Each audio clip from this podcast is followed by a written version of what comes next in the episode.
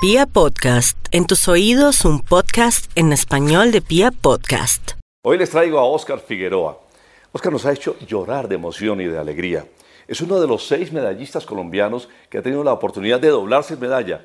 Ustedes saben lo que es por encima del mundo, la magnitud del mundo, que un hombre como este nos regale tantas emociones. Además es una persona sencilla, querida, un profesional, está a dos semestres de terminada administración de empresas y una serie de historias bonitas que durante los próximos minutos vamos a compartir con él. Oscar, gracias por acompañarnos y bienvenido a Radiópolis. Muy buenos días, don William. Muchísimas gracias por la invitación. Eh, he tenido la oportunidad de entrevistar personajes muy destacados gracias a mi carrera de periodista, pero siento un orgullo tan inmenso sentarme al lado tuyo y saber que cuando te veíamos en televisión todo el país se conmovía y hacía yo creo que más fuerza que tú. ¿Cómo dominas ese momento, esa tensión cuando hay tanta presión y sabes que el mundo entero está viéndote? Bueno, a ver, realmente eh, tengo una connotación especial que a mí me gusta lo que es meditar y demás. Entonces en ese punto de entrenamiento psicológico también que he adquirido, por eso la maestría deportiva no se adquiere tan fácil, he llegado a, a, llegué en su momento a identificar una parte de concentración que es quedar en blanco la mente totalmente, simplemente teniendo presente el juez principal que tengo al frente y escucho la voz de mi entrenador solamente. Por más público que haya en el escenario, no lo veo, no lo escucho en ese instante. Entonces eso hace la gran diferencia y solo me doy cuenta ya cuando termino la competencia finalmente del público que hay. Es sorprendente porque Oscar ha tenido una cantidad de intervenciones, yo no sé si tú sabes cuántas veces te han intervenido, para, para llegar a ese dominio mental y que logres realmente superar un pasado, una historia, unas lesiones, operaciones. ¿Cuántas intervenciones en tu vida deportiva? He tenido alrededor de unas siete intervenciones, eh, cuatro de rodilla, una de columna lumbar, una de columna cervical y una de hombro mango rotador y cada una de ellas pues, me ha marcado, pero ha sido positivamente. En vez de bajarme la moral antes, me la ha subido mucho más y pienso que allí está la clave del éxito, en esa persistencia, en ese conocimiento personal que uno mismo adquiera. ¿Cuándo nació la ilusión de una medalla olímpica?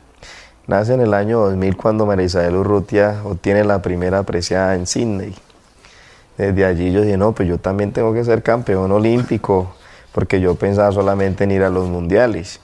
Pero en ese momento que María Isabel obtiene esa medalla, yo digo, no, pues yo tengo que ir también a una, unos Juegos Olímpicos y ser campeón olímpico. ¿Qué es lo que más recuerda de su niñez? Lo que más recuerdo de mi niñez, no, el campo 100%, la vida en el campo es una belleza. Se vive muy tranquilamente, la comida es muy sana, eh, la armonía, la energía de la naturaleza es inigualable, incomparable. ¿Pensó en otro deporte distinto a la alterofilia? Bueno, estuve practicando fútbol, acompañaba a mis hermanos a entrenar y ahí me metía, pues la verdad no soy hombre de fútbol, pero pues para ocupar el espacio y tiempo libre que tenía lo, lo hacía, practiqué karate, practiqué natación, eh, practiqué atletismo, corría lo que era 800, 400 y 100 metros. Me, de hecho, me iba muy bien. Pero bueno, eh, finalmente no, levantamiento de pesas. Levantamiento de pesas fue, fue mi, mi deporte ya definitivo por el que dije, no, por este lado es y con este el que tengo que hacer mi estilo de vida. ¿Frustrado cuando lo recibieron en el ejército? Eh, pues no frustración del todo, de pronto un poco sí decepcionado porque más bien eh, me escondieron los documentos, yo ya tenía beca y todo para estudiar en la Universidad La Nueva Granada, la General, la, en la escuela de oficiales, mi general Ospina me había dado la beca y demás, y me escondieron los documentos en el batallón o no sé qué habrá pasado, el caso es que nunca me llegó la respuesta, solo la recibí un mes, 21 días después. Entonces, pues fue bastante decepcionante esa parte. Pero a los siete meses quedé su campeón del mundo, entonces eso lo, lo, lo, lo reconfortó allí y no seguí más motivado antes. ¿Cuál es mayor locura que ha hecho, Oscar? Una locura que usted diga, yo cómo metí a hacer eso, Dios mío.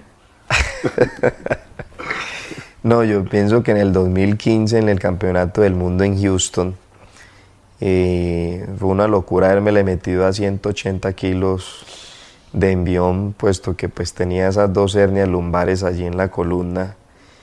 Y después yo me decía, yo decía, Dios mío, definitivamente el poder mental mío es, es, muy grande, porque cometer una locura de esa, pues cualquier persona no hace eso. ¿Es cierto que estaba preparado para los 180 kilos ahora recientemente en Río? Sí, nosotros estábamos preparados para 187, 190, eso estábamos haciendo. Pero al ver pues la lesión del, del competidor de China que queda por fuera, porque el acérrimo rival era él, esa iba a ser la competencia directa.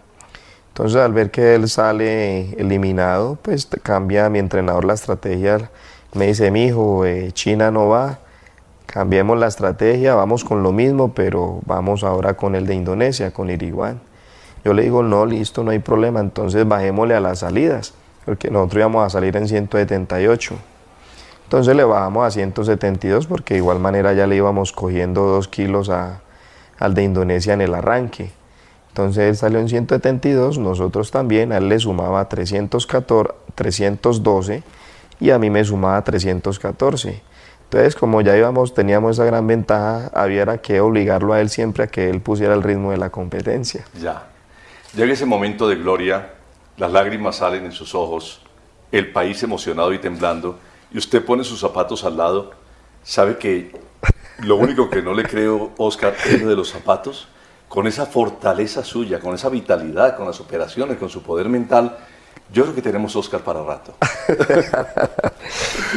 no, sí, en ese momento eh, pues yo había pensado ya hace un tiempo, yo tenía claro mi retiro en Río. Yo dije, esta es mi última Olimpiada y ya me voy a dedicar a mi propia empresa, a mis hijas, a mi negocio. Y, pues por eso hice el acto como lo hacemos todos los grandes cuando nos retiramos, poner mis botas allí en el escenario. Pero pues ya después de unos días eh, recapacité realmente con esa fortaleza mental y la maestría deportiva que tengo. Tengo mucho para rato y mucho para hacer en este nuevo ciclo olímpico y lo, y lo replanteé nuevamente y voy para Tokio 2020. Seguro, estamos seguros, Dios quiera. Si tuviera Oscar la posibilidad de llevar su vida a una película, ¿cómo se le imaginaría? Pues hombre, la verdad no he tenido esa... sería mucho sacrificio, me imagino. Sí, pienso que sí, sería eh, un poco, un poco eh, de drama, mucho drama en algunos aspectos pero también de mucha alegría en sus momentos porque eh, así como he tenido momentos difíciles, he tenido momentos de gloria y muchas alegrías. ¿Con qué frase se identifica? Eh, experiencia y excelencia. ¿Cuál es la mejor anécdota de su vida, esa que nunca se le va a olvidar? Maestre, a ver, las que han sido tantas, tan buenas. Qué bueno. Sí, gracias a Dios. Eh, tengo muy, muy buenas anécdotas. Pienso que la, eh, la anécdota que nunca se me va a olvidar es Beijing 2008. Mm. En Beijing 2008 estuve a punto de quedar cuadraplégico por una lesión que tuve en las cervicales de 6 y 7. Y en ese momento todos me dieron por desahuciados, como, tanto como el Deporte Nacional, el Comité Olímpico, la misma prensa. Fui muy mal juzgado en ese momento por la prensa. Y yo simplemente lo que hice fue quedarme callado, eh, hacer una autoevaluación de toda mi vida, de qué quería realmente, cómo lo iba a conseguir. Y desde entonces inicié a trabajar en ello, eh, iniciando así en el año 2009, el primer semestre, inicié a estudiar definitivamente administración de empresa. Yo dije, esto es lo que me gusta porque ya traía una experiencia trabajando con el bien raíz entonces ya traía esa experiencia y ese conocimiento económico en esa área. Y dije, no, yo voy a estudiar administración de empresa, voy a tener mi propia empresa. Y inicio en ese mismo semestre a hacerlo. De igual manera también inicio a trabajar muy fuerte. eh, con otra perspectiva desde el ámbito técnico. Eh, hice las exigencias en, en, la parte técnica y fue difícil, fue muy difícil concientizar a la, a la dirigencia deportiva de ese momento en que yo tenía que entrenar con otra persona y que tenía que tener otro trato humanitario y las cosas se fueron dando y desde entonces mi vida ha sido un éxito total. Entonces pienso que esa es la anécdota que no voy a olvidar, ese cambio de actitud definitiva y radical para darle el cambio a mi vida y finalmente hoy día estoy disfrutando de esa decisión que tomé. ¿Tiene un héroe de la vida real o de la ficción? ¿Un héroe que diga, uy, yo me identifico con este personaje? No, realmente no, no, no, no lo tengo así, no. Un rasgo de la personalidad de alguien que no acepte, que diga, no, yo, no me meto en, yo, prefiero hacerme a un lado, porque me deja pensando, Oscar, de momento mismo en que se le viene la prensa encima y muchos lo cuestionan y lo critican, y usted, humilde, sencillo y trabajando. ¿Qué, qué no le llama la atención de, de, alguna persona? Eh, pienso que más que no llamarme la atención de una persona es más bien como como invitar al pueblo colombiano o a algunas personas a que seamos conscientes y tengamos sentido de pertenencia por nuestro país. Me explico. En Colombia teníamos un entrenador búlgaro, Gancho Karuskov. Sí, que te acompañó muy fuerte eh, hasta que creo que te lesionó incluso con su trabajo. Sí, claro. Que de hecho quedaron muchos deportistas lisiados. Ay, ay, ay. Sí, de esos está Roger Berrío, Jorge Huiza, Nubia Solís, está Marcela, está Heriberto Barbosa. O sea, muchísimos deportistas quedaron iniciados de por vida y no tuvieron que retirarse finalmente del levantamiento de las pesas. Algunos tercos como yo sobrevivimos a ese tipo de cosas, a esas adversidades. Y todo porque en su momento pues habían intereses personales de algunos directivos allí que habían y éramos forzados y obligados prácticamente porque el deporte es nuestro estilo de vida y es la única, el único sostenimiento económico que tenemos. Entonces por eso hoy día yo estoy concientizando a los chicos desde muy temprana edad a que estudien, que se preparen y que el día de mañana si les tocó que retirarse tengan una, una herramienta para poderse desempeñar en otro ámbito y no tengan que sufrir lo que algunas generaciones sufrieron. Entonces, como le digo, en ese momento esa persona abusó muchísimo y nos, y nos ultrajó bastante. Y, eso, eso tuvo mucha, eh, muchas repercusiones negativas en el levantamiento de pesas. Entonces, es por decir, eh, yo invito a la gente que tengamos esa, ese sentido de pertenencia por nuestro país, por el entrenador colombiano que finalmente eran los que siempre nos preparaban y los que nos han hecho, los que nos han descubierto. Y finalmente cuando íbamos a los campeonatos mundiales era ya hechos, sí, el plato servido. Entonces los méritos se los llevaban otros. Entonces en esa parte para mí era decepcionante ver ese trato con el entrenador colombiano y con nosotros mismos, estar sometidos a ese tipo de situación. ¿A quién le gustaría conocer, Oscar? ¿A quién me gustaría conocer? Eh, no, la verdad no soy así fanático de, de celebridades, la verdad que no. Más bien muchas celebridades quisieran conocer a un campeón olímpico, a un doble campeón olímpico. ¿Una mentira que haya dicho? Una mentira que haya dicho. Eh, no, pocas, la verdad es que eh, mentiras así regularmente no. Piadosas. Sí, piadosas de pronto en, su momento, uno de novio con alguna chica, pero de resto no, siempre, eh, precisamente eso es lo que me ha caracterizado y, y, y he sido mi posición y mi carácter como me han conocido siempre soy muy directo y muy franco, no puedo quedarme callado frente a una situación que me incomode. Siempre voy a decir la verdad y lo voy a decir de frente. Entonces, por eso no sé si sea un defecto o una virtud. una virtud, no te quepa la menor duda.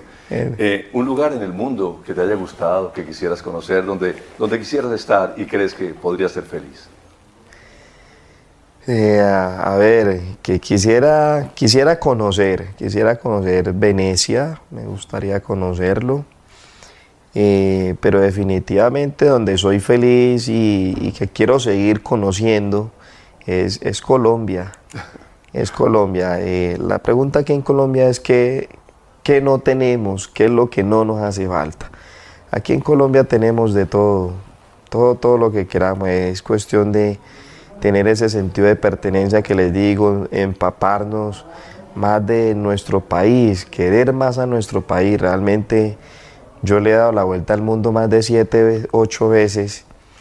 Y entre más conozco culturas, más conozco eh, personas y demás en, el mundo, más quiero mi patria.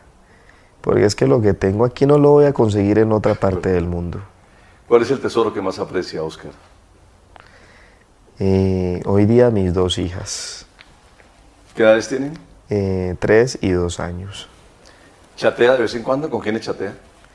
No, chateo más bien poco. Chateo, ¿Sí? soy... Ahora en esta, en esta de hace un año para acá es que he venido siendo un poco más activo en las redes sociales. La verdad es que soy más, eh, siempre he sido bastante apático a las redes sociales por el tema de la privacidad y demás, ya que finalmente pues privacidad allí no hay.